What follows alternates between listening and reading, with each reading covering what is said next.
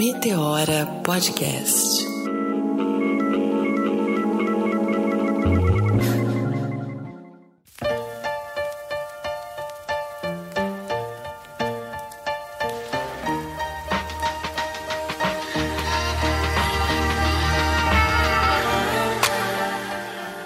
Está começando mais um Meteora Podcast.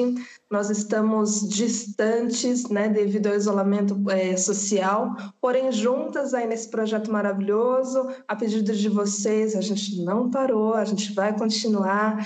E hoje para falar de um papo super interessante e profundo, né? É, como vocês sabem, a gente tem o costume de trazer alguns convidados aqui e a gente tenta tirar eles da caixinha, do, do universo comum das entrevistas, para falar de outras coisas que despertem a gente o melhor de nós, né, e de vocês também nesse processo evolutivo, digamos assim. Hoje a gente vai falar sobre um livro bem bacana que tem assim, mudado muito a minha vida e a gente aí, automaticamente compartilhei com a Cris, falei Cris, você precisa comprar, ela também está curtindo e a gente descobriu que outras pessoas adoram. É, a minha companheira Cris Guterres, né, Cris? Nem te apresentei, você já é conhecida, mas é bom dar um oizinho aqui. Um oizinho, queridos ouvintes. Renatinha tá distante aí, ela fica assim, ela esquece de falar meu nome. É brincadeira, Renatinha. Estamos aqui, vamos juntas, Rê. Vamos juntas. Então, o livro que a gente vai falar, vai abordar hoje aqui, é O Caminho do Artista, da Julia Cameron. É um livro que fala sobre despertar o potencial criativo e romper bloqueios. Esse livro já teve 4 milhões de edições vendidas. E aí, quando eu vi isso, eu falei, nossa, me despertou aí um interesse, né?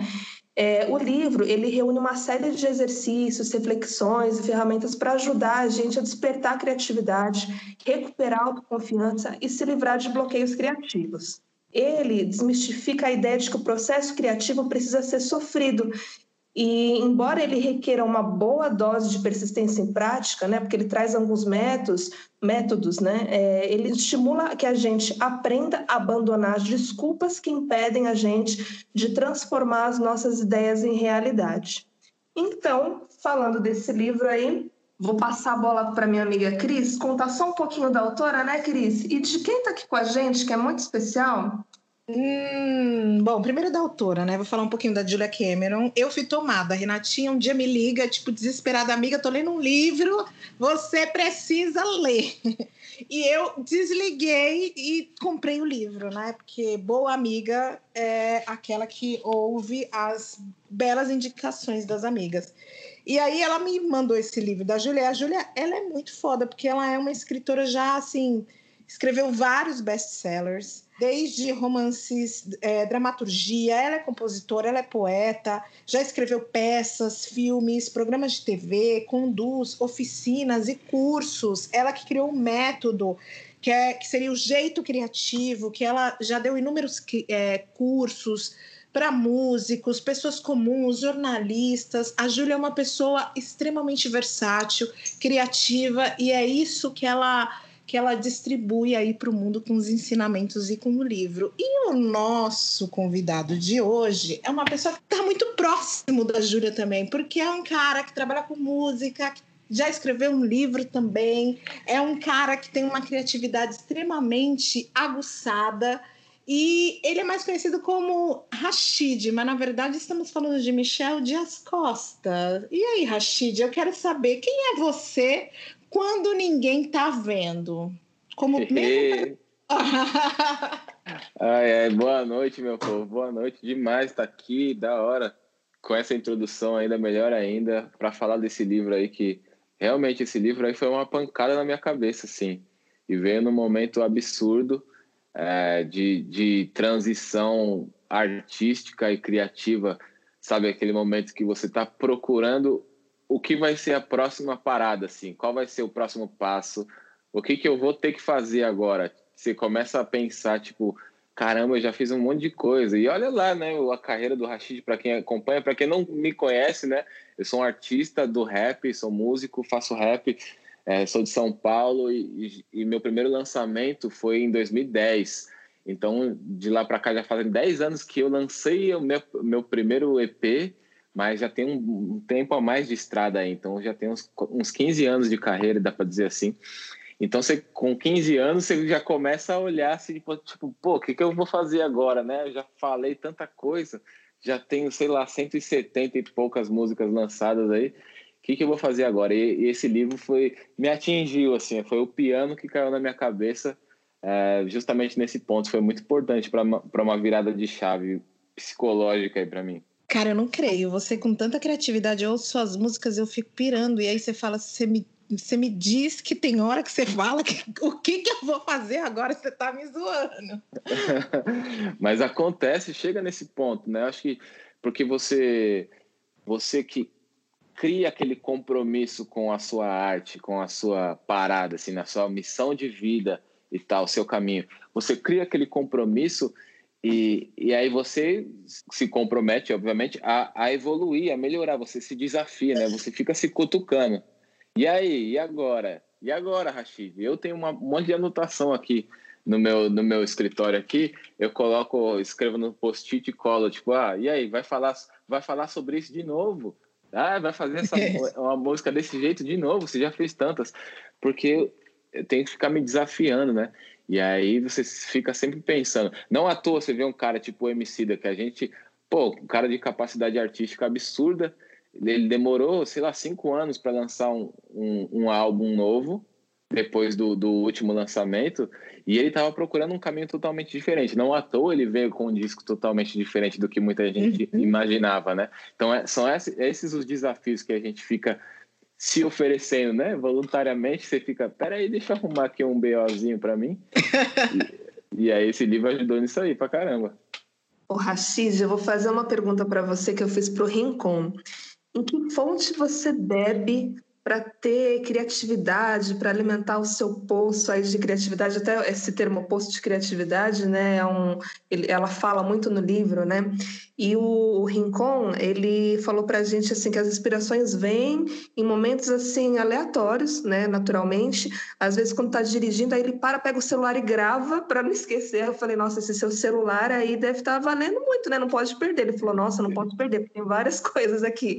E aí ele falou aquele dia que ele assistiu filmes que não tem nada a ver, às vezes até sobre religião, sabe? Coisas que não estão nada, não tem nenhuma relação com que ele costuma consumir sempre, né? Ele cozinha também, e aí disso ele traz inspiração. E você, se você pudesse dizer assim algumas fontes da onde você vai buscar a criatividade? Primeiro eu queria saber qual é o modelo do celular do Rincon aí para eu comprar um igual, para ver se começa a escrever igual ele. para ver se começa a sair as rimas igual as dele, que o bicho é muito brabo. Admiro demais. O Rincon é parceiro há muito tempo. É, pô, eu assim partilho aí da mesma da mesma da mesma ideia do Rincon assim da mesma vivência ali né a inspiração vem de vários lugares na real não é nem a inspiração do é, eu acho sempre perigoso que a gente usa o termo inspiração né do um, de uma forma que parece um negócio tão mágico assim né tipo tão olha o artista está inspirado, não mexe com ele agora. Ele está possuído pelo espírito da, da inspiração. E, na verdade, a gente acaba se acostumando a ir atrás das ideias, né? Então, é meio que você... A inspiração, acho que é isso. É essa ponte aí que você cria entre você e a ideia. Porque você está sempre indo até ela, está sempre buscando a ideia. Então, todo filme que a gente para para assistir, às vezes não necessariamente, às vezes você vai assistir uma comédia romântica com a sua garota e ali você pá, no, do nada veio uma ideia. Não é que você parou para ver aquele filme para ver se deixa eu assistir esse filme para me inspirar, mas você tá tão habituado aí atrás da ideia que você começa a ver ideia em tudo, em tudo. E aí, é, inclusive, tem até um, um lance no, no, próprio livro que a Julia Cameron fala uma parada do, do cérebro, o cérebro artístico. Não, me lembro o termo que ela usa para se dirigir a isso, né? Que ele come, ele enxerga tudo de um jeito diferente. E, e aí, para mim, é a mesma coisa que o Rincon falou.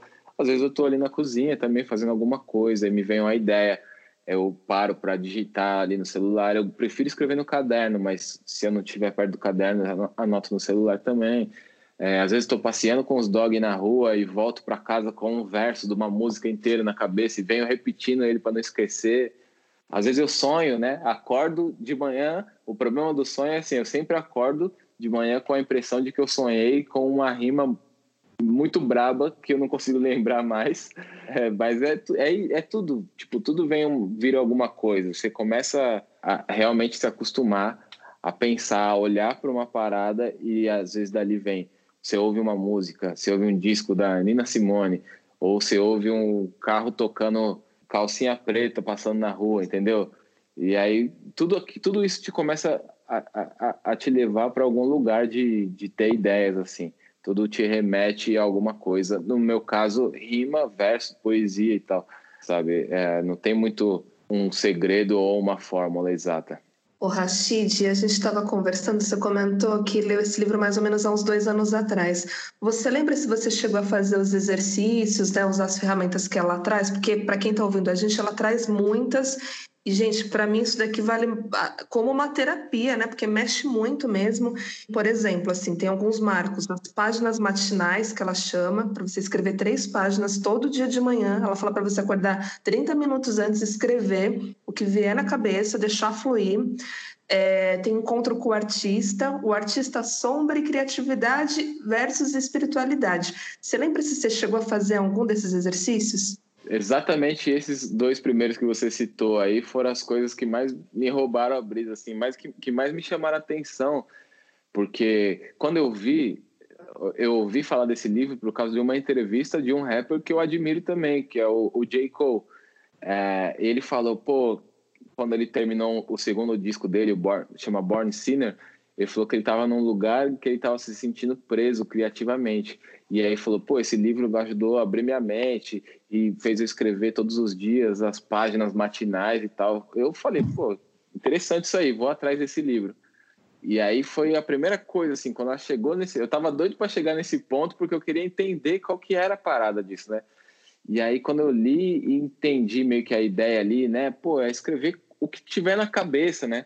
Não é se você é roteirista, você tem que começar pensar num roteiro ali, ou se você é poeta, escreve uma poesia. Não, é o que vier na mente, né? Pô, acordei com o pé esquerdo dormente aqui, e eu tô cheio de BO hoje dia e tal, mas é, e eu comecei a experimentar isso. Então já eu acho que nesses praticamente dois anos que eu li o livro, eu falhei pouquíssimas vezes em escrever essas páginas de manhã e teve algumas das vezes que eu falei que eu ainda escrevi durante o dia, tipo, só pude parar agora, então vou escrever agora, porque isso realmente ela a, a Julia Cameron ela chega a citar no momento que é como uma espécie de meditação, né? E para mim serviu exatamente para isso, para como se eu estivesse ali ajudando a formatar o meu cérebro. Eu sinto fisicamente até, é até difícil de explicar. Parece que a gente está aqui, né, falando, nossa, é uma nova religião. Mas eu sinto fisicamente até essa leveza na cabeça depois de, de escrever vários dias seguidos essas páginas matinais. Isso foi uma coisa que é, eu abracei assim, com as 10 mesmo, fui para cima das páginas matinais e mantenho até hoje. O problema são só os cadernos, né? Porque aí vai caderno atrás de caderno e tem uma pilha uhum. aqui do lado. E o encontro com o artista também é outra coisa que eu gostei muito, assim, e que eu comecei a praticar é, agora, já nesse período de pandemia, já não tenho feito, né? Claro, mas durante um bom tempo eu mantive assim, uma vez por semana, eu fazia alguma coisa eu comigo mesmo, né? Agradando o meu artista. Acho que essa é a premissa da parada. É você sair para agradar o seu artista, o, artista interior ali, né? No caso, você mesmo. É, só que alguma coisa que agrade o seu lado artístico, né? Não é vou sair para comer um sorvete, é, é, tipo sozinho. Não, é fazer uma parada, é ir numa exposição. Então eu fui muito, eu fui muita loja de disco na época, é, em livraria. É, teve vezes que eu fui fazer um passeio, teve, teve umas duas ou três vezes que eu saí é, e fui direto sair da minha da minha sessão de aula de canto e de, de fono, né, que eu fa fazia semanalmente lá no centro de São Paulo. Teve duas ou três vezes que eu saí, fui direto fazer uma caminhada bem longa no Ibirapuera, tipo só ouvindo audiobooks, assim, só coisas para que agradariam o meu artista mesmo porque tem essa visão que ela passa muito do o artista é como se fosse uma criança mimada. Então você acaba fazendo várias coisas ali para ele, é ter o seu canto, né, na sua casa, tentar ter o seu canto. Isso é uma coisa que eu também abracei assim, com toda a força, porque eu, é, é, eu me identifiquei muito. Se eu não me engano, tem um trecho que ela fala esse lance de você ser um artista mimado, do seu artista ser uma criança mimada, a ponto de se alguém sentar na sua mesinha que você usa ela para fazer as suas coisas artísticas, você sente ciúmes. É, então esse é o lado mimado. E eu me identifiquei muito com isso. Se alguém vem aqui no meu escritório e eu não eu já vem atrás, tipo assim, opa, tá fazendo o que aí? é, essas, essas coisas foram as principais, assim, que, que eu, eu trouxe até hoje. Alguns dos exercícios, é, que tem muitos exercícios mesmo como se fosse né, uma coisa escolar, assim. Vários deles eu não fiz, mas aí tem várias coisas, né? Vários eu fazia mentalmente também, alguns eu cheguei a anotar algumas coisas, mas eu acho que quando você entra nessa coisa do método, aí você tem de tudo. Você pode duvidar do método da pessoa, porque a pessoa cria um método para vender, você pode pensar várias coisas, mas eu acho que o, o geral, o guarda-chuva maior ali do livro, né? Que é aquela visão sobre a criatividade, a importância que você passa a enxergar no, na sua mente criativa depois de ler aquele livro. Como a criatividade é para todo mundo, como ela afeta a sua vida e tal. Eu acho que essas são as mensagens maiores, assim. Oi, gente, meu nome é Tássia. Eu sou internacionalista por formação e atualmente trabalho como produtora executiva musical também por formação e paixão. É, o meu primeiro contato com o caminho do artista foi através de um dos meus artistas preferidos, que é o J. Cole, e ele mencionou esse livro em algumas entrevistas durante o processo de criação ou desbloqueio criativo, né, que resultou em Born Sinner, que é o segundo álbum do Cole. O Caminho do Artista é de fato um livro para todos. Né? O autor, inclusive, coloca todo ser como artista e ele pode ser um divisor de águas tanto para o artista que está sofrendo com bloqueio criativo, quanto para o artista não praticante que se sente bloqueado no seu processo de pensar, produzir, criar. Pessoalmente, o caminho prático trilhado para a cura, que é trabalhado durante essas 12 semanas propostas no livro, assim como as ferramentas básicas de práticas diárias ou semanais, foram ferramentas e exercícios muito cruciais para minha percepção de mundo, né? E tudo que essa percepção possa envolver, né? sendo a minha vida pessoal, profissional, em diversos aspectos, de fato, tudo passou por um processo de cura que me introduziu à criação para além da reprodução. Como o livro coloca muito bem, é, dentro das capacidades individuais de cada pessoa, é claro, todos nós somos criativos, né? Aí tu refletes o que que eu posso fazer sobre isso, o que que eu posso fazer sobre essa energia criativa acumulada em mim, como eu posso fazer algo sobre isso e porque muitas vezes essa essa criatividade se acumula, né? E a gente assim, ao desenvolver da vida, aprende a não manifestar essa, essa energia de forma artística né? não pautando, é claro, os fatores políticos sociais para isso, porque aí a conversa destoa bastante. Mas a reflexão que eu tive foi por que, que a gente tende a não buscar exercitar essa sensibilidade e desbloquear um olhar que vai além do ôntico, né? que pode de fato nos levar a sermos artistas, criadores, independentemente da expressão artística que a gente se identifica. Eu, como executiva da música, né, apesar de fazer parte do processo administrativo e muitas vezes literalmente executivo, entendo minha profissão como uma troca de seja lá quem esteja trabalhando comigo. Né? Essa troca pode ser através de um, um audiovisual, um livro, uma exposição, e dessa troca construtiva que se vai além. Né? E para isso, além de ser executiva, através da minha sensibilidade, né, que eu busco exercer na minha vida, eu acredito ser possível se criar o até então inexistente. Afinal, como a Julia Cameron define no livro, a criatividade é uma força transformadora de realidade, né? ela é uma força espiritual.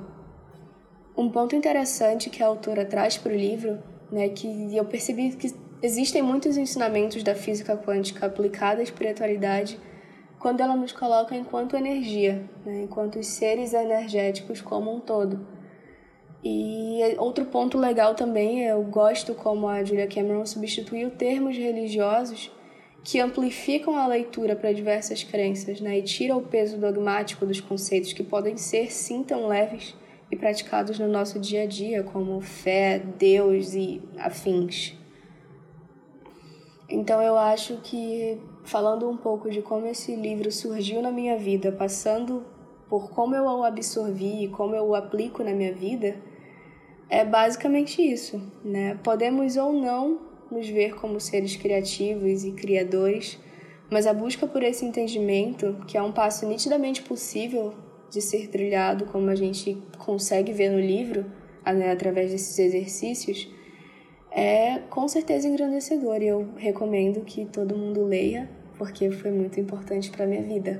Vocês, eu ainda estou no começo do livro, não li muito, eu cheguei só no exercício das três, das três páginas, né? E o que me lembrou muito esse exercício, eu, eu sou a, a mulher da escrita, eu gosto muito de escrever.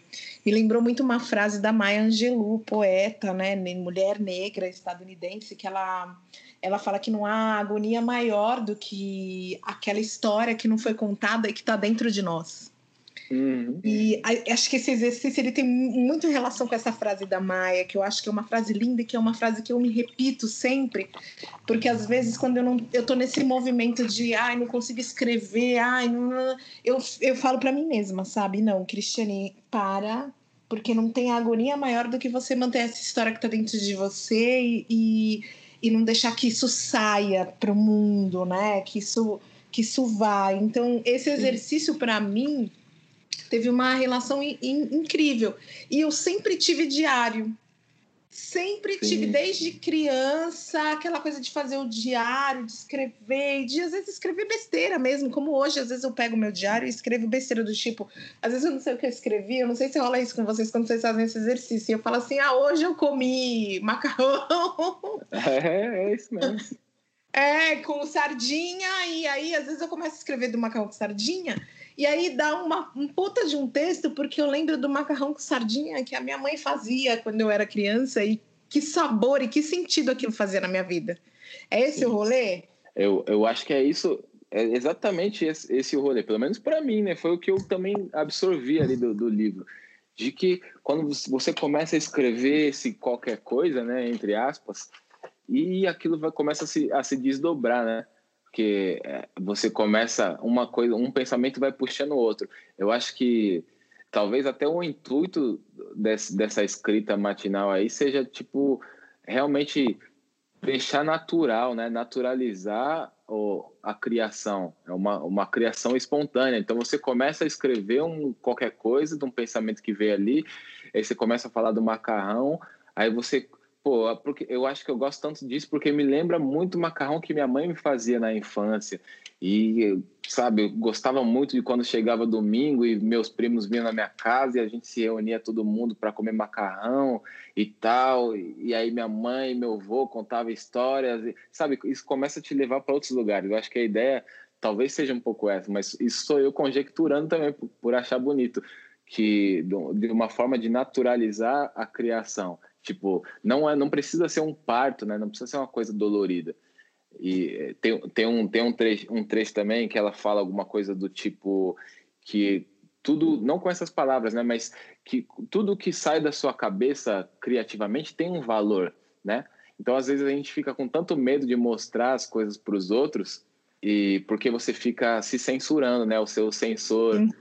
seu sensor interior ali, né? Ele fica ali, pô, mas essa não tá, no meu caso, essa música não tá tão boa quanto a outra. Ah, mas o disco anterior tava melhor, eu quero ver você você fazer alguma coisa melhor do que o disco passado.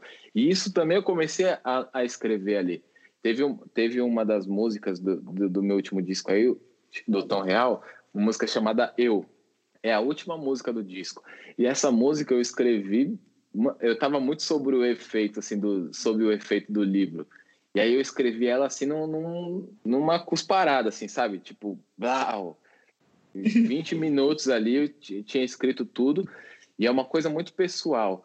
E aí depois eu voltei, comecei a visitar ela de novo e fui percebendo que eu estava que eu estava sendo muito superficial no assunto, né? Era um assunto tão delicado e eu estava sendo superficial que eu tinha que mergulhar mais. E aí depois eu fui e voltei e fui lapidando ela. E aí eu percebi esse lance também de que tipo é, a gente tem que perder um pouco do medo de colocar as coisas para fora, porque também não é tudo que você põe para fora que você é obrigado a, a estampar né, no mundo. Tipo, no, no, no meu caso, escrevo mundo, não é tudo que eu escrevo que eu tenho que lançar. Então você pode escrever tudo que você pensar e depois você volta, revisita, é, com mais atenção, você pode, mistura um texto com outro, às vezes você vai encontrar coisas mais bonitas se você fizer isso, corta um pedaço daqui, sabe? Tem todo um trabalho que pode ser feito. E eu acho que é aí que é o legal de, tipo assim, a criação é um barato espontâneo, não precisa ser dolorido, não tenha medo de criar.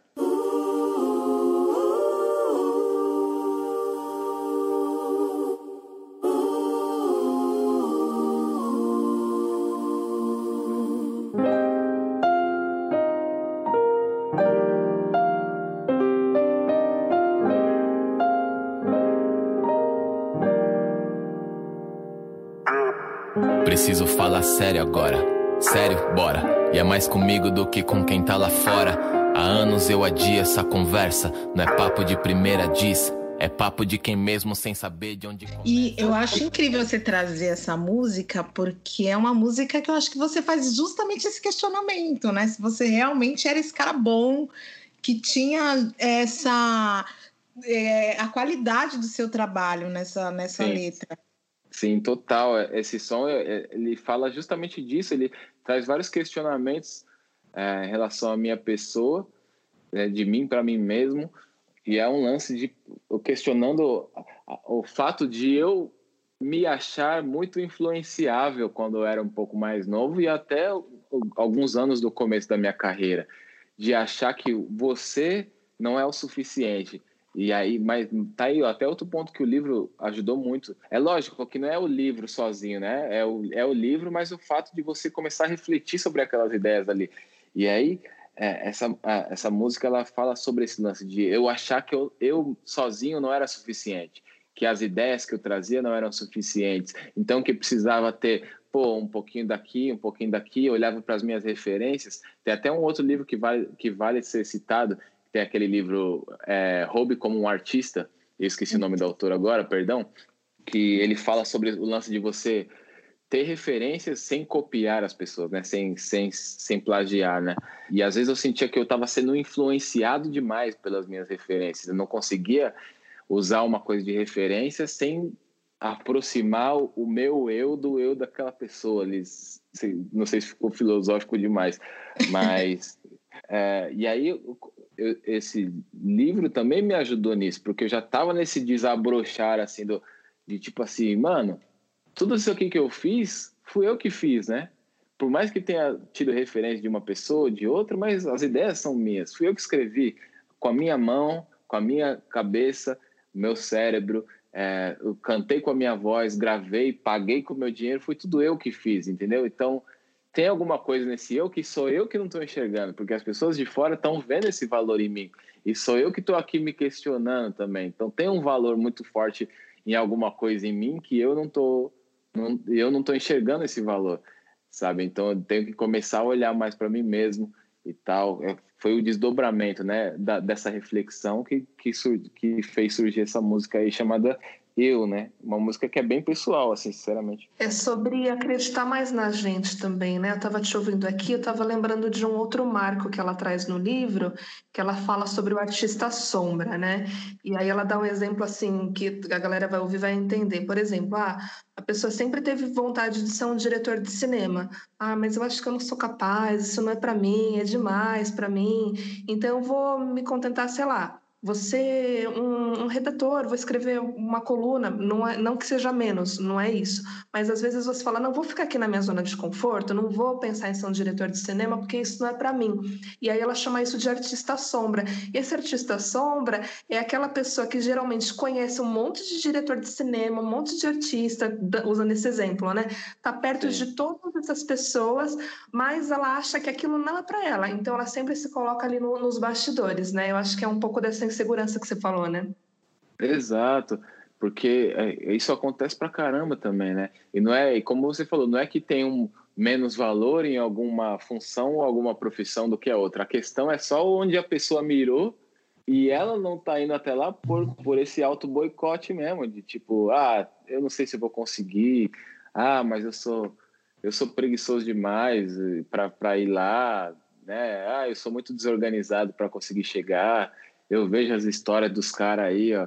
Os caras acordam às 5 da manhã e, e, vai correr e vai depois ler, e depois faz não sei o que lá, meditação antes de ir trabalhar e entra no serviço sete e meia, começa ali fazer suas paradas. Eu não sou desse tipo, sabe? Eu acho que várias vezes a gente entra nesse auto boicote aí, tipo só por medo de dar esse passo, né? Esse primeiro passo aí que, é, que eu acho que é o passo mais difícil mesmo.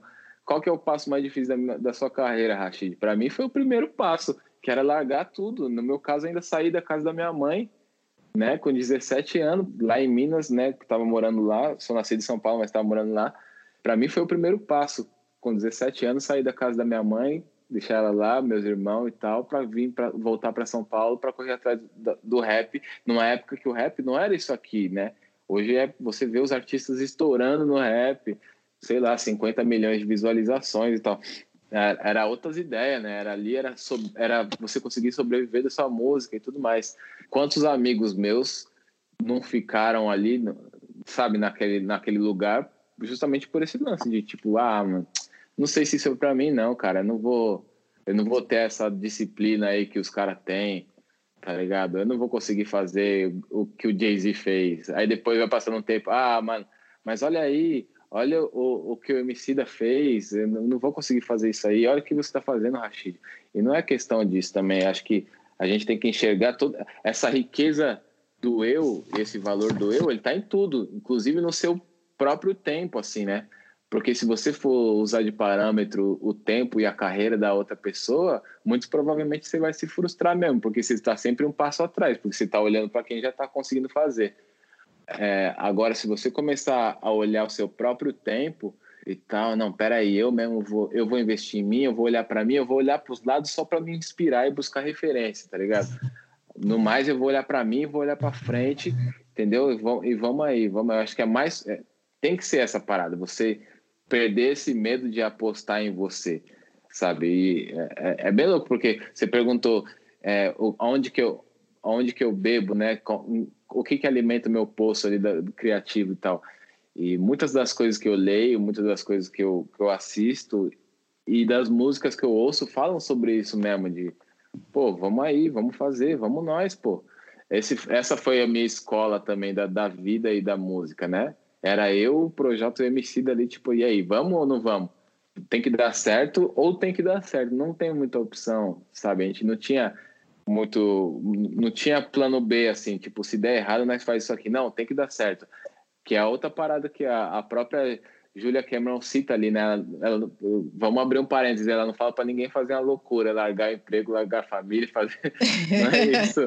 Mas ela fala, tem uma parada de tipo assim, ah, meu, pula, pula, pula e, e aí uma hora a rede aparece, entendeu? Vamos lá. Tem que se jogar às vezes mesmo. Agora, Rashid, nós somos três jovens negros que viemos de uma história, de uma trajetória de periferia e vencemos. É, a, fomos além do que a sociedade normalmente costuma escrever para três jovens como nós.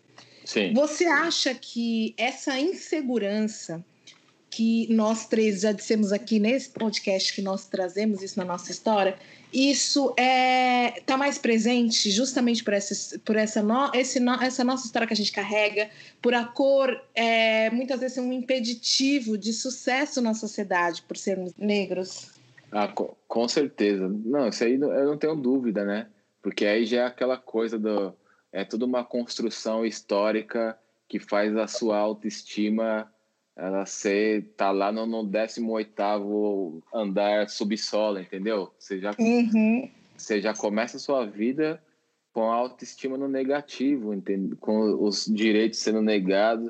Você não tem muita noção disso. É tão louco isso, né? Que até uma que até um determinado período da nossa vida a gente acha que aquilo é o normal, né?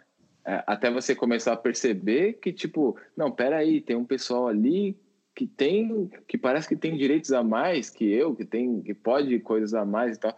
Então, acho que é muito difícil do lugar onde a gente parte, de onde a maioria do nosso pessoal parte, assim, é muito difícil você já ter essa consciência o espírito empreendedor, o espírito criativo, o espírito sonhador, e você dá valor para isso, né? Acreditar que dá para chegar, porque é, é na, o contrário é a realidade, o contrário, é o, o sarrafo está baixíssimo ali, né? Então, o contrário que é o é, é tipo é o normal, é o natural para você. Eu sempre falo isso e as pessoas às vezes tipo porque me perguntaram, me perguntavam antes, né?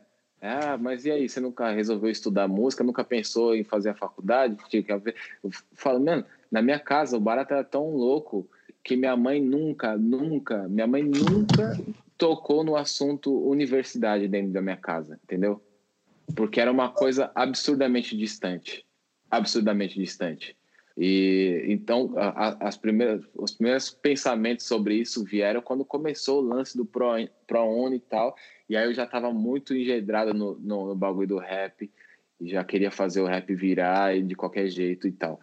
Então você vê que você parte de um lugar que a, a premissa da, a premissa da, da, da, conquista é muito diferente, tá ligado? A gente queria gravar um CD de rap, porque esse era o nosso sonho mais era o ápice do nosso sonho na, na época, gravar um CD e fazer um show, se pá. Fazer um link com, com o que você está falando, Rashid, de alguns exercícios que o livro traz, e até para instigar a galera a, a, depois conhecer um pouco, né?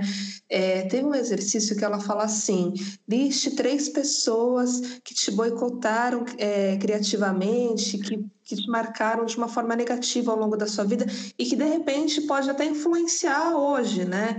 E aí eu fiz esse exercício e aí ela pede para você escrever uma história assim é, com, com esses personagens, né? E até logicamente vai ser uma história ruim.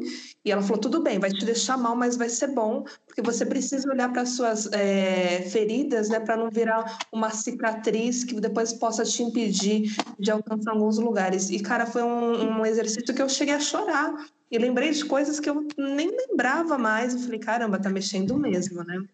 E aí, para trazer assim mais outra coisa para instigar quem está ouvindo, tem um, uma parte no final do livro que ela fala assim: quais os fatores que impedem as pessoas de serem criativas, né? E aí ela fala condicionamento, é família, às vezes os amigos, educadores, que pode ter desencorajado a gente a seguir alguma carreira criativa, por exemplo, artística, é, e existe um mito de que artistas são diferentes, e essa diferença inspira medo, né? Se a gente tiver percepções negativas sobre o que é ser artista, nós nos sentiremos menos inclinados a fazer o trabalho necessário para seguir na nossa arte. E aí ela também completa aqui, né? Totalmente a energia, é, a energia criativa bloqueada se manifesta em comportamentos autodestrutivos. E aí eu queria te ouvir sobre isso, porque ao longo da, da carreira a gente pensa assim, ah, imagina, sempre foi fácil, ele fazendo um rap tão bom desse jeito só deve receber elogio e tal. Mas teve momentos que você se sentiu desencorajado? Ah, vários momentos, né? Há vários, eu acho que isso também faz parte do processo é, no geral, assim, no processo de carreira e tal. É, muitos momentos que, assim, você se sente que, pô, o que você está fazendo não é o suficiente para o ramo onde você atua, é, ou para as pessoas que estão ao seu redor, pô, o que mais eu tenho que fazer, o que mais eu tenho que provar? E eu acho que isso é uma coisa que a gente vai passar a vida inteira né, correndo atrás. É tipo, você vê, por exemplo, você vai ouvir um, um disco do Jay-Z e ele tá até hoje falando, tipo, de quanto, quão bem ele rima, de como os negócios dele ajudam as pessoas pretas ao redor dele e tudo mais. Então, tipo assim, você vê o cara, o Jay-Z, de certa forma, inconscientemente, ele ainda acha que ele precisa ficar explicando para os outros o que ele faz e que ele é bom no que ele faz também, tá ligado? Tipo, é, então é uma coisa que vai te perseguir a vida inteira. Eu ouço aquela música do, do Ed Rock, né, dos Racionais, que é, mas é do disco solo dele com o seu Jorge, aquela That's My Way. E, uhum. e, eu, e eu sinto medo, sabe? Eu sinto medo. Aquela música, para mim, eu não sei se é essa, se essa foi a ideia dele, mas ali naquele som eu sinto ele com esse medo de tipo assim, mano, se tudo der errado ainda, eu comecei eu, eu, comecei a fazer isso porque eu amo essa parada aqui, tá ligado? E eu já passei por tal coisa, já dormi no chão, já fiz não sei o que, já fiz não sei o que lá. E é isso aí, eu tô fazendo essa parada aqui porque eu amo. E aí eu ouço aquela música, ela mexe comigo, ela me emociona, porque eu sinto, eu falo, mano, eu sinto esse medo aí também, Ed Rock. Eu sinto esse medo aí também, tá ligado? Eu acho que é uma parada do processo de carreira e do processo humano, assim, né? Tá intrínseco ali. Porque, para mim, pelo menos, é, é, é, impossível desgarrar o Rashid do Michel, assim, é uma, tá, tá ali já né? A, a mesma pessoa, óbvio, né? Mas é, não tem essa. Depois que eu vesti a capa do herói, nunca mais tirei, nunca mais consegui tirar. Então, é, e, a, e a minha visão de carreira é, é uma visão que caminha muito com a minha evolução enquanto pessoa, assim. É, eu acredito que para eu ser um grande artista, primeiro eu tenho que ser uma grande pessoa, primeiro eu tenho que ser um grande ser humano. Uma coisa vai influenciar diretamente na outra.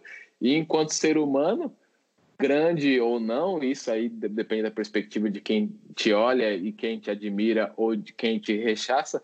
É, enquanto ser humano, você acaba passando por isso. Você vê, às vezes, uma pessoa que você, pô, essa pessoa aqui, hein? Eu escrevi essas coisas também. É, eu fiz, essa, eu fiz essas histórias aí. Não lembro se eu fiz as histórias, mas eu escrevi os nomes.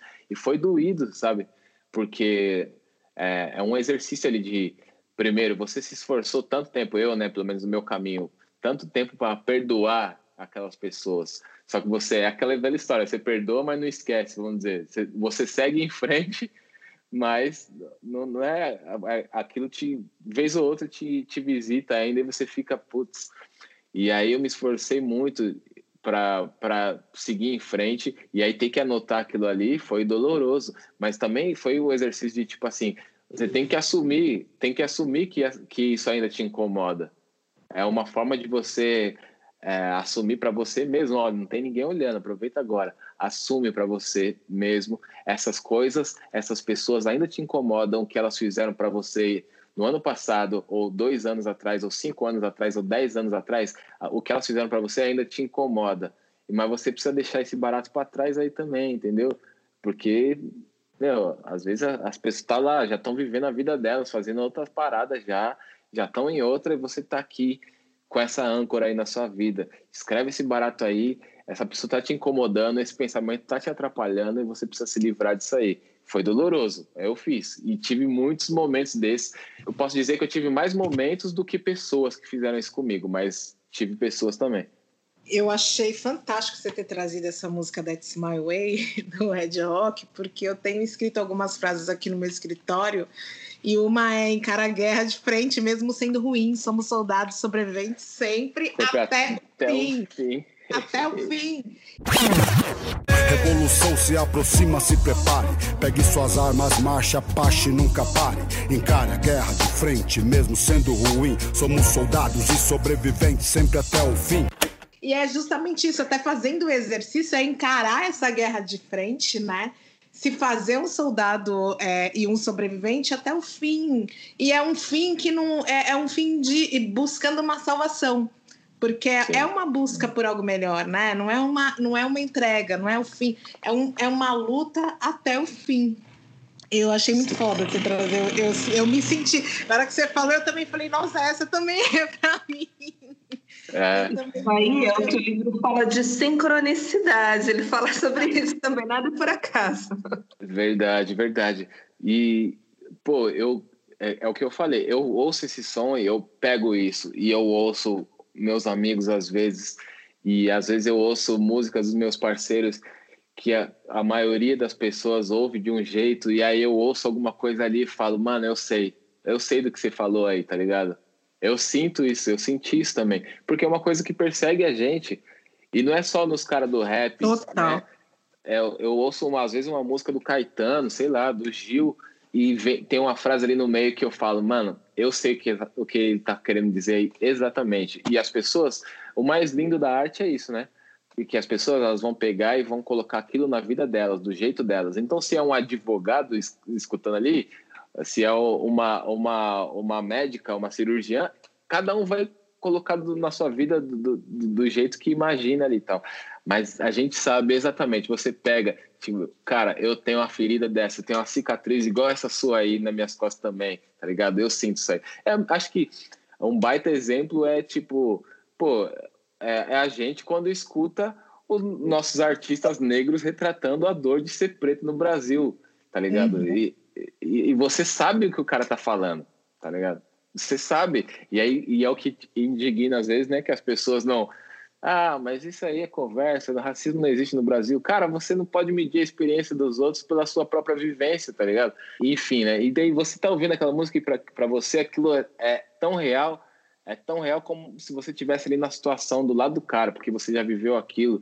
No mínimo, no mínimo, você já teve contato com aquilo porque algum familiar ou amigo seu passou por aquilo também, sabe? E aí quando você, quando a pessoa lá fora, a pessoa, ah, mas isso para mim é uma falácia, isso é só história, isso, isso é um drama. Mano, o bagulho existe.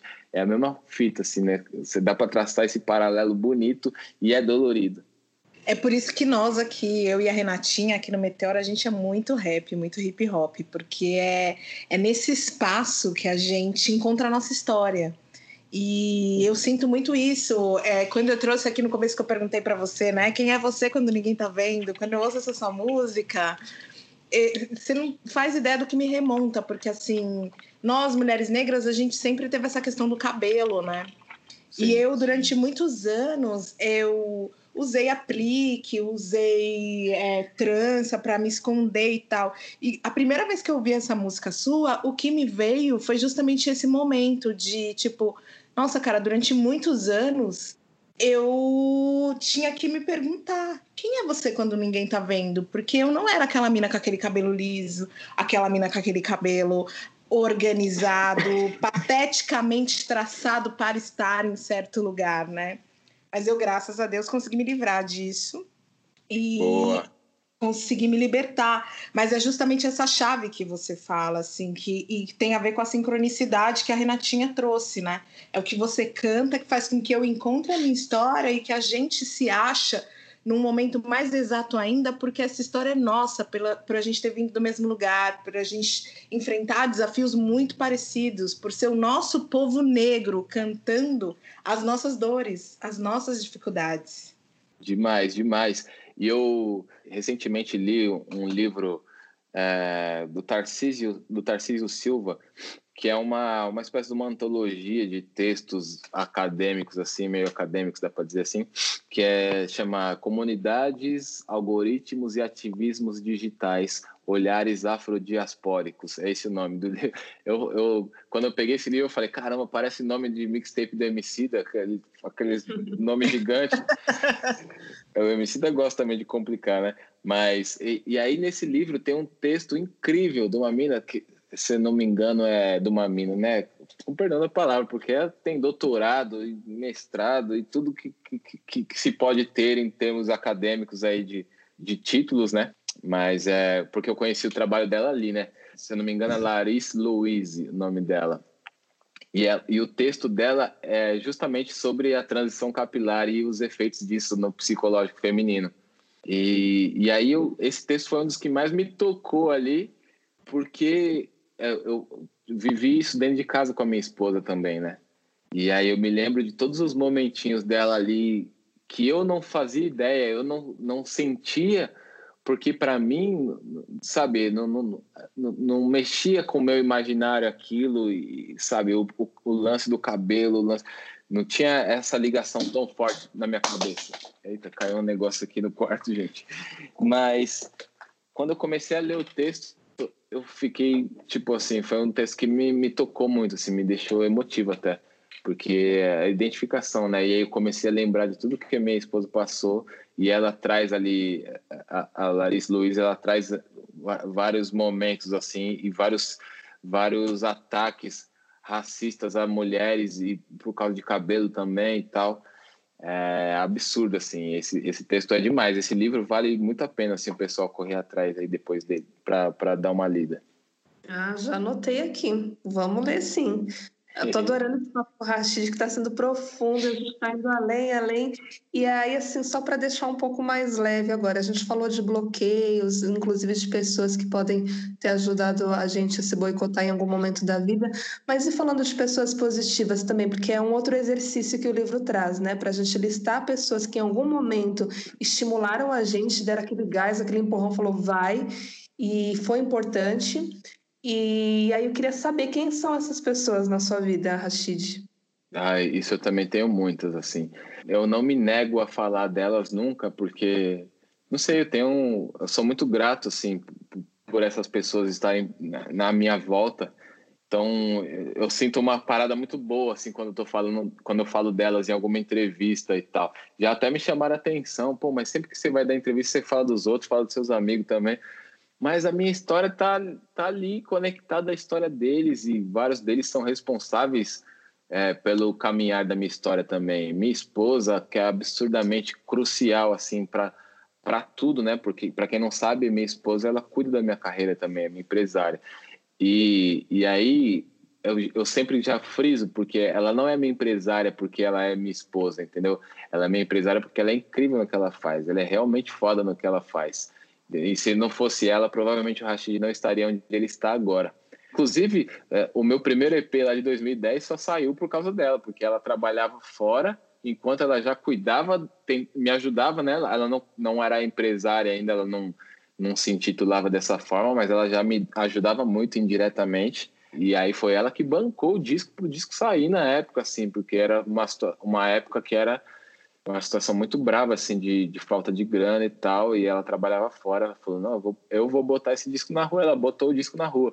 Então ela é uma, ela é uma pessoa, assim, tipo, crucial, assim, uma grande luz no meu caminho. Pô, e meus parceiros de, desde o começo da carreira ali, tanto o Projota quanto o Emicida, cruciais, absurdamente, assim, enxergo como irmãos mais velhos mesmo, pelos conselhos, pelas ideias, pelas batalhas, pela, pelas batalhas em todos os sentidos por tudo, por tudo, pelo, pelos rolês, pelas risadas, pelo, pelas vezes que nós parou para contar história triste. Esses dias eu até comentei no, no Twitter ali, porque teve uma, teve uma vez que eu, eu o MC e eu começamos, entramos numa, parecia uma batalha de sofrimento.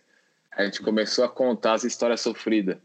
E aí a gente, a gente chorava e ria ao mesmo tempo, contando uns bagulho e tipo assim, a vida é muito, a nossa vida foi muito parecida. E aí tá a sincronicidade, mas numa coisa que não era muito boa a nossa vida foi muito parecida, assim. E, só que eu já estava lá no interior de Minas, né? E ele no Cachoeira, aqui no norte de São Paulo. Deixa eu ver. Aí depois vieram os meninos que vieram trabalhar comigo na Foca na Missão. É, são cruciais, assim, o DJ Mr. Brown. É, falar o nome é sempre arriscado, né? Mas o Zequinha, o Lucas, o Zinho, cruciais, cruciais, cruciais, assim. Todo mundo... eu, eu, eu sou muito privilegiado nisso aí Kamal foi um cara absurdo, assim, de, de conselho, de dar primeiras oportunidades e tal. Tipo, tive muita gente que me inspirou muito. E aí essas pessoas me inspiram mesmo no silêncio, sabe? Minha mãe também, minha mãe assim, minha mãe é minha heroína, né? A Martin Luther King da minha história. Então eu, eu admiro ela muito, assim, tudo que ela fez é, por, por nós e tal, pela luta dela, sem ter consciência de nada, assim, né? Minha mãe, ela, ela infelizmente, ela não teve esse acesso ao conhecimento e não teve acesso, a, a essa informação para falar que, pô, eu sou feminista preta desde sei lá quanto. Não, ela não teve esse acesso, mas a luta dela, ela tá ali, ela representa isso, isso me, me admira muito, assim, eu vejo, eu olho para ela com, sabe, com um olhar muito carinhoso e admirador, assim, vejo ela como uma professora da vida mesmo para mim. Então tem muita gente assim. Isso aí no... a lista é muito longa, né? Você vê que eu comecei a falar aqui já. Mas eu me vejo assim, eu, eu me acho privilegiado nesse sentido. Teve muitas pessoas, muitas pessoas. Não é que não quer dizer que isso tornou o caminho mais fácil, não é que isso fez o Rashid chegar mais rápido, não é, não, nada disso. Mas sem dúvida o caminho teria sido muito mais doloroso se eu não tivesse essas pessoas incríveis aí. Ai, que demais. Antes de passar a bola para a Cris, que eu sei que ela tem uma pergunta super especial aí que a gente guardou para o final. É, você estava falando da sua mãe, eu lembrei que eu assisti uma entrevista sua, e aí te perguntaram assim: ah, qual o melhor conselho que você já recebeu? Não sei se você lembra dessa entrevista. E aí você citou sua mãe, e era um exemplo que ela falava sobre um, um atleta, né, um corredor, e durante a corrida ele pensava em desistir e tal. Não sei se você lembra disso, você quer falar? Lembro, lembro dessa resposta, mas não lembro da entrevista. É, mas eu lembro dessa resposta, é, é, que foi quando minha mãe, uma vez minha mãe me falou do nada, assim, minha mãe tem essas coisas também, né? Ela liga às vezes e, e começa a dar umas ideias, dar uns discursos, E parece que ela sabe tudo que está acontecendo comigo. E aí eu nunca falo, porque eu, não, eu nunca falo de problemas assim. Talvez, né, uma coisa até ruim, assim, da, né, que possa me fazer mal a longo prazo, mas eu nunca levo problemas para ela, assim. Se eu tiver passando necessidade, eu não vou falar para ela, eu não quero que ela, sabe, é, ou se eu tiver com problema no casamento, nunca levo assim, nada disso. Só que várias vezes ela me liga e começa, né, ali a dar o discurso dela. Aí teve a, essa vez que ela falou, falou, filho, é, a, a, gente tem que ter noção que às vezes é, a, a, gente é tipo uma, um, um atleta correndo a maratona, entendeu? É, o caminho é longo, a gente cansa, a gente chora, a gente sua, a gente se esforça, a gente dá o sangue. Muitas vezes você pensa em desistir e tudo mais, mas até que uma hora você chega e aí tudo vale a pena, porque você chegou. E aí a questão não é chegar em primeiro e nem em último, não é. A questão é chegar, chegar. Você vai chegar cansado, mas você vai chegar. Ela foi uma ideia mais ou menos assim. Isso foi muito especial. Foi mesmo, muito especial, me marcou. Amiga, eu vou deixar a bola aqui para você fazer aquela pergunta lá que a gente estava super curiosa para saber, que a gente perguntou para o Rincon também. Olha. eu fiquei emocionada com essa, com essa fala dele, da mãe dele. É né? bonita. Né? Não, muito linda. E assim, Rashid, eu perdi minha mãe faz pouco tempo, né? E minha mãe era muito presente na minha vida, como a sua. E Sim. Eu gostei muito do, do, Eu gosto muito do seu clipe Gratidão, né? Que tem uma fala da sua mãe que é muito linda, assim. E acho mó bacana, porque eu, eu vi minha mãe na hora que ela fala assim: ah, tem até uma música do meu filho. É. questionamento. E tipo assim, eu nunca falei para ele, eu vou aproveitar e vou falar agora. É, né? Foi bem É, meu, é muito isso, né? De tipo, eu admiro ele pra caralho, né? Deixa eu falar agora, nesse momento, pra ele saber logo. Aí fiquei meio emocionada, assim. É, não vou negar que isso mexeu comigo, porque eram falas da minha mãe também, essa coisa do tipo, filha, vai, chega, não tem problema. Se não for a primeira, não tem problema. Se for a segunda, se for a terceira, mas termina. Termina, complete a sua missão. Missão completa, minha mãe falava. Missão completa. Mas, voltando para o livro, e falando da Julia Cameron, ela constrói muito a ideia da, cri da criatividade como uma dádiva né, de Deus. E Sim. que usar essa criatividade seria até um presente de retribuição. E aí eu queria saber, assim, se você tem essa construção é, desse poder superior, se você segue uma religião, ou se você foi criado dentro de uma religião, como é que é essa construção para você, essa concepção? É, eu fui criado, sim, fui criado dentro de religião, fui criado dentro da igreja, né? Minha mãe é evangélica desde sempre, e depois, quando eu vim morar com a minha avó, é, em São, voltei para São Paulo, né? Era para morar com meu pai, mas aquela coisa, o pai já tinha outra família, acabei indo morar com a minha avó. E aí minha avó ainda ela era caseira de uma igreja, então eu morava no fundo da igreja com a minha avó. E, e isso foi crucial, assim, porque eu li muitos livros ali na da biblioteca da igreja e não eram livros só só livros religiosos, né? Tinha muita coisa ali. Enfim, mas eu cresci foi nesse berço aí. Depois eu não, não sei, não, eu não, não frequento hoje em dia e tal, né? Mas tem essa, essa coisa, tem essa relação com Deus assim e tal. Porque depois que eu comecei a viajar o mundo e conhecer as pessoas e tal, é, a minha visão de religião mudou demais, assim, sabe? Mudou demais. Porque eu fui conhecendo pessoas incríveis das mais diversas religiões possíveis, sabe? Então, Infelizmente, eu aprendi várias vezes na igreja que eu, tal religião estava errada ou que tal coisa. Eu falo, eu comecei a dar de frente com essas pessoas incríveis e falava: Poxa, mas não é possível que essa pessoa está errada. Essa pessoa é incrível dessa forma e ela faz esse trabalho incrível, ela faz tão bem para tanta gente, ou ela está vivendo a vida dela direito aqui. Não é possível que essa pessoa está errada. Então, comecei, várias coisas começaram a entrar na minha mente e a minha visão de religião e espiritualidade ela foi sendo moldada pelas coisas que eu fui vendo e pela por o Deus não o Deus né mas por Deus que eu ia vendo nas pessoas assim é quase uma coisa do do, do Rastafari né que eu, eu li recentemente uma, uma, algumas coisas sobre a religião Rastafari e achei muito bonito esse negócio de que não tem você para os caras né? Sou eu e eu você sou eu também sabe? E, e, que você é um espelho de mim também. Eu achei isso lindo pra caramba, e de que essa coisa da divindade tá em todo mundo, de que Deus está em você, assim que Deus está em mim. Então comecei a muito a ver isso. Hoje eu não tenho uma, uma religião exatamente que eu sigo, porque justamente por isso, porque eu fui conhecendo as coisas, lendo muitas coisas e vendo as coisas erradas e tal que acontecem, né? É, especialmente aí com o nosso pessoal, né? Com o nosso povo preto, pô, pessoa apedrejada por, por, por, sua religião de matriz africana é tipo absurdo, absurdo. Isso é errado, isso é o errado, né?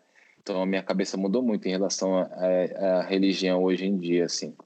Tá sendo incrível esse papo. Caminhando agora para o final do programa, Rachid, queria saber se esse momento aí de isolamento social, de pandemia, se isso está mexendo também com a sua criatividade, falar um pouquinho sobre futuro, antes da gente finalizar, né? O que, que você tem é, pensado, se você está no momento de introspecção, se você está produzindo, se você está pensando aí em, em novos caminhos, né? De acordo com essa realidade aí que a gente vai ter que encarar, como que está isso?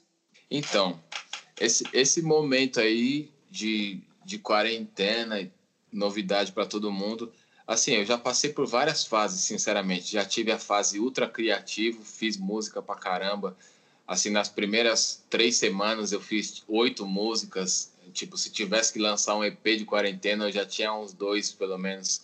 Mas já passei pela fase do, de, tipo, acabou, acabou as ideias. Agora um pouco, tô um pouco... Ah, tô estressado, tô meio a flor da pele. E aí, especialmente essas últimas três semanas aí agora, né? É, com tudo isso que está acontecendo. E desde o... É, eu não sei se as pessoas né, vão escutar isso por perto, mas a gente acaba, vão escutar isso perto da, do momento que a gente está gravando aqui. Mas a gente acabou de sair dessas duas, três semanas em que veio tudo... É, João Pedro, George Floyd, Menino Miguel, tudo acontecendo, né? Esses dias eu fiquei muito à flor da pele, assim, com tudo. Tenho cada vez mais ficado. Tenho, ficado, tenho sido cada vez mais tocado por essas coisas, né? Acho que enquanto parece que as pessoas vão ficando cada vez menos tocadas por isso, vai ficando, parece que vai ficando mais normal, para mim vai ficando cada vez mais absurdo e, e, e começa a mexer no meu dia demais. Então, fiquei, passei uns tempos assim longe mesmo, da, passei umas essas semanas aí longe da caneta, longe do caderno, é, não fiz nada assim. Às vezes as pessoas pensam que, ah, mas é agora que ele vai escrever a braba mesmo, mas não é assim, né? Porque dói, né? Dói. Uhum. Então é, é uma parada dolorida. É, teve até um, uma parada que a Dani gravou com o Fiote, Emicida e tal, e o Emicida deu uma ideia dessa, ele falou, poxa, e aí agora estão chamando a gente para participar de tudo, né? Agora você liga, você liga a TV, tem lá alguém falando dos nossos para falar alguma coisa, mas é tipo assim, para falar em todos os lugares sobre racismo, né? Opa, vamos falar sobre racismo de manhã, na hora do almoço, na hora da janta. E é muito louco. E aí o Emicida falou isso, né? É muito louco porque é exatamente a coisa que se a gente pudesse escolher, é a coisa que a gente não queria falar, porque é a coisa que mais machuca a gente, né? E aí é o tema que, não, agora vamos, vamos lá, vem aqui agora, você só pode falar disso, tá ligado? Então, um pouco disso também acaba roubando essa brisa da, da criação, assim, da, e aí fiquei uns tempos sem mexer, sem mexer com, né, sem mexer com, com música e tal nos últimos dias agora eu voltei a pegar, assim, essa semana aqui eu voltei a fazer, fiz uma música, gravei um refrão ontem, voltei a fazer, mas assim, tem momentos bons e momentos ruins, né? Poder ficar um pouco mais com a minha esposa, que o ano passado fez uma cirurgia muito muito cabreira e ficou ficou um tempo meio ruim assim, então poder ficar um tempo com ela em casa, tranquilo, é bom também, mas por, por mais que o que está acontecendo no mundo lá fora não seja algo positivo, muito pelo contrário, né? Agora, futuro é o seguinte, né? Tentando exercitar a criatividade assim para todos os cantos, aí é exemplo da, da, da própria Julia Cameron. É, tenho trabalhado num projeto literário bem legal, não posso falar muito ainda, mas tá bem bacana assim, tá ficando um barato bonito. Tenho pretensões de começar a escrever o volume 2 da, da, do, meu, do meu livro ali, no meu primeiro livro, né? Que, que é sobre as músicas da, da, de uma parte da minha carreira e eu já tenho um bom material assim para sequência e tal. Por enquanto é isso, né? Estamos fazendo um clipe em animação, né? Porque não dava para gravar clipe agora na, na pandemia, mas estamos fazendo um clipe em animação para uma das músicas do disco. E assim, como a gente não tem muita noção de até onde vai isso aqui, estamos indo passo a passo, meio que a gente faz uma, um cronograma assim, mês a mês, um planejamento. Esse, tenta fazer um planejamento meio curto prazo e médio prazo no máximo assim porque a gente não sabe como as coisas vão estar lá na frente, né? Pode ser que daqui a pouco a gente tenha que desmanchar todo o planejamento e refazer, porque acabou tudo, ou pode ser que a gente tenha que estender tudo. O Rashid, e quando essa dor vem, porque essa dor é nossa, ela veio para mim, eu sei que veio para Renata porque a gente conversou, assim como veio para Emicida. O que, que você faz quando ela vem? Bom, acho que o imediato ali não foi nada, não foi nada heróico, nada poético, nada porque nos primeiros dias a gente estava tão chocado com tudo e se só queria ver notícia, então ficava aquela coisa de você ficar olhando a rede social toda hora para ver as notícias e você ficar bolado e ficar falando um monte ali e tal, mas foi necessário também. Acho que e aí conversa dentro de casa aqui, eu e minha esposa a gente entra em conversas que duram duas, três horas às vezes enfim, né? Porque não, não tá dando para encontrar os amigos, que se tivesse os amigos iam ser as mesmas conversas durante duas, três horas também. Mas é o nosso jeito de lidar com isso, né? E aí manda mensagem, tive boas conversas por WhatsApp também com as pessoas aqui por áudio depois. É um pouco isso, tentar se comunicar, pensar no que dá para fazer, né? Porque eu, eu tenho tentado ajudar da forma que posso, várias organizações durante essa quarentena e tal, várias ONGs e tal. E aí, nesse momento aí agora, especialmente, é, muita gente se levantando para fazer alguma coisa e tal, recolhendo assinatura, tá fazendo um projeto ali, e a gente tentando ajudar no que dá, mas não, sinceramente, não, te, não teve muito uma regra do que foi feito, assim, tava só me sentindo perdido também, entendeu? Perdido, assim. Aí vem, escreve uma rima, para não falar que eu não, não, escrevi nada, eu vim aqui escrever uma rima brabão aqui, xingando tudo, mas depois você pensa e fala, não sei se é isso que tem que ser feito também, acho que tem, a gente tem que tomar outras atitudes na vida, sabe? Usar essa influência que talvez o Rashid já tenha, no, talvez ele não, até não tenha sozinho, mas se juntar eu com alguns outros parceiros, a gente consegue ter uma influência brabona, sabe? Para trocar ideia, para conseguir gerar uma, uma rede de comunicação e de movimentação. Vamos conversar, vamos trocar ideia, vamos se formar, vamos se levantar, vamos fazer alguma coisa acontecer.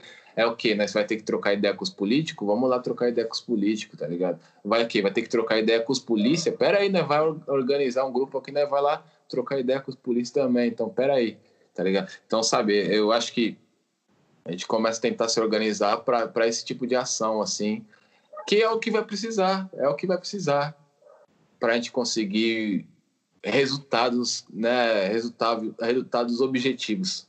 É verdade. Assim, por mais difícil que seja, né, um, assim, um mantra que eu tenho para mim, acho que a Cris também, é de sempre lembrar que os nossos passos vêm de longe, né, que a gente é fruto dos sonhos dos nossos ancestrais, de muita gente derramou sangue para a gente estar aqui e que o bastão está na nossa mão agora, né? Então, é continuar na luta por nós e por quem está por vir. Sim, exatamente. É, é, a questão é essa, né? Ao mesmo tempo que é triste, mas de certa forma estimula também esse lance de que a gente é um pedaço dessa história, né?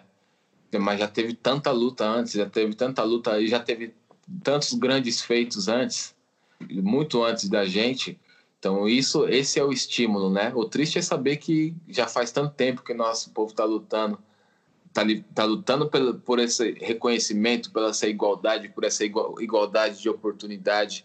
É, mas tá difícil, tá difícil, foi difícil, está difícil, provavelmente será difícil por um tempo ainda, mas já houveram tantos grandes feitos com tão pouco recurso. Hoje a gente tem muito mais recurso, hoje a gente consegue criar redes muito maiores por causa da, da, da conexão da internet mesmo tal. Então, eu acho que, que a, a, gente vai conseguir. A gente tem grandes pensadores, entendeu? A gente tem pessoas brilhantes no nosso movimento. É, pô, eu acho que a gente consegue, vai conseguir grandes feitos também para deixar aí. Lembrando isso, a gente é um pedaço dessa história, mas a questão é, a gente vai passar a gente vai abraçar esse lance de ser só um pedaço dessa história e, e passar quieto, passar em branco, entre aspas, né? Ou qual que, qual, qual que vai ser as ideias, entendeu? Eu acho que é, é, é, o momento da gente deixar nossa contribuição mesmo. Quanto mais velho eu vou ficando, assim, né? Mais conhecimento eu vou adquirindo, mais vontade eu tenho mesmo de. É, muito, parece que a, as pessoas às vezes tendem a achar de que a chama vai esfriando enquanto você vai amadurecendo, mas na verdade, pelo contrário, né?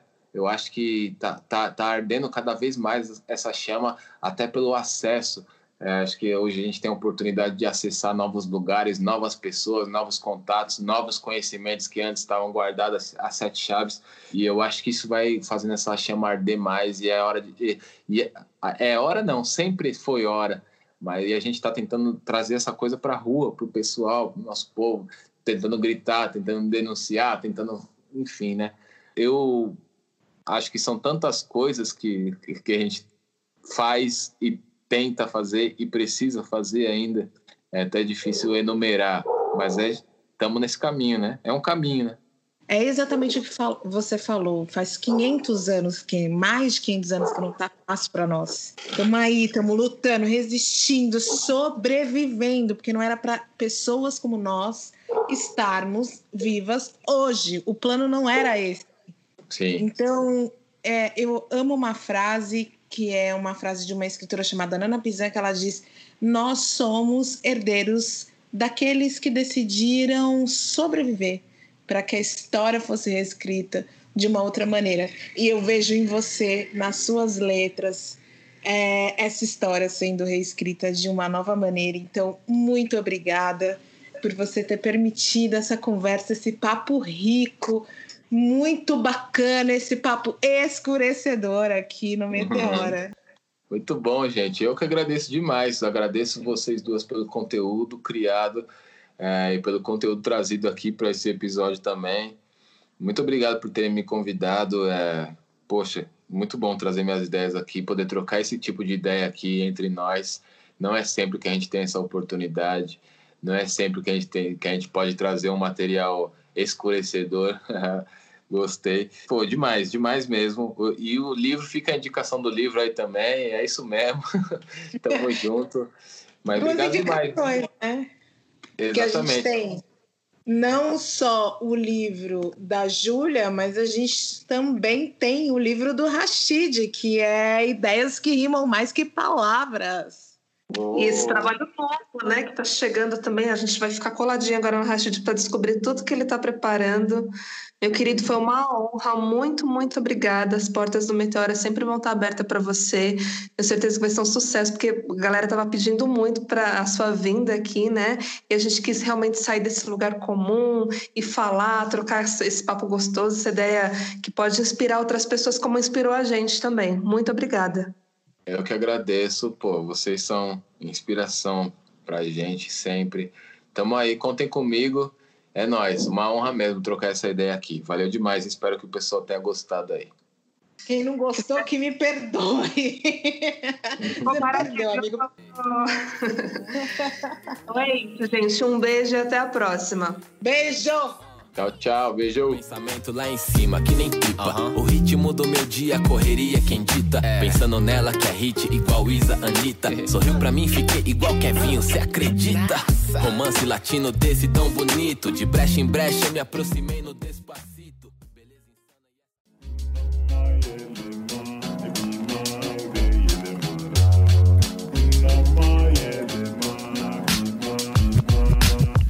Podcast editado por Voz Ativa Produções.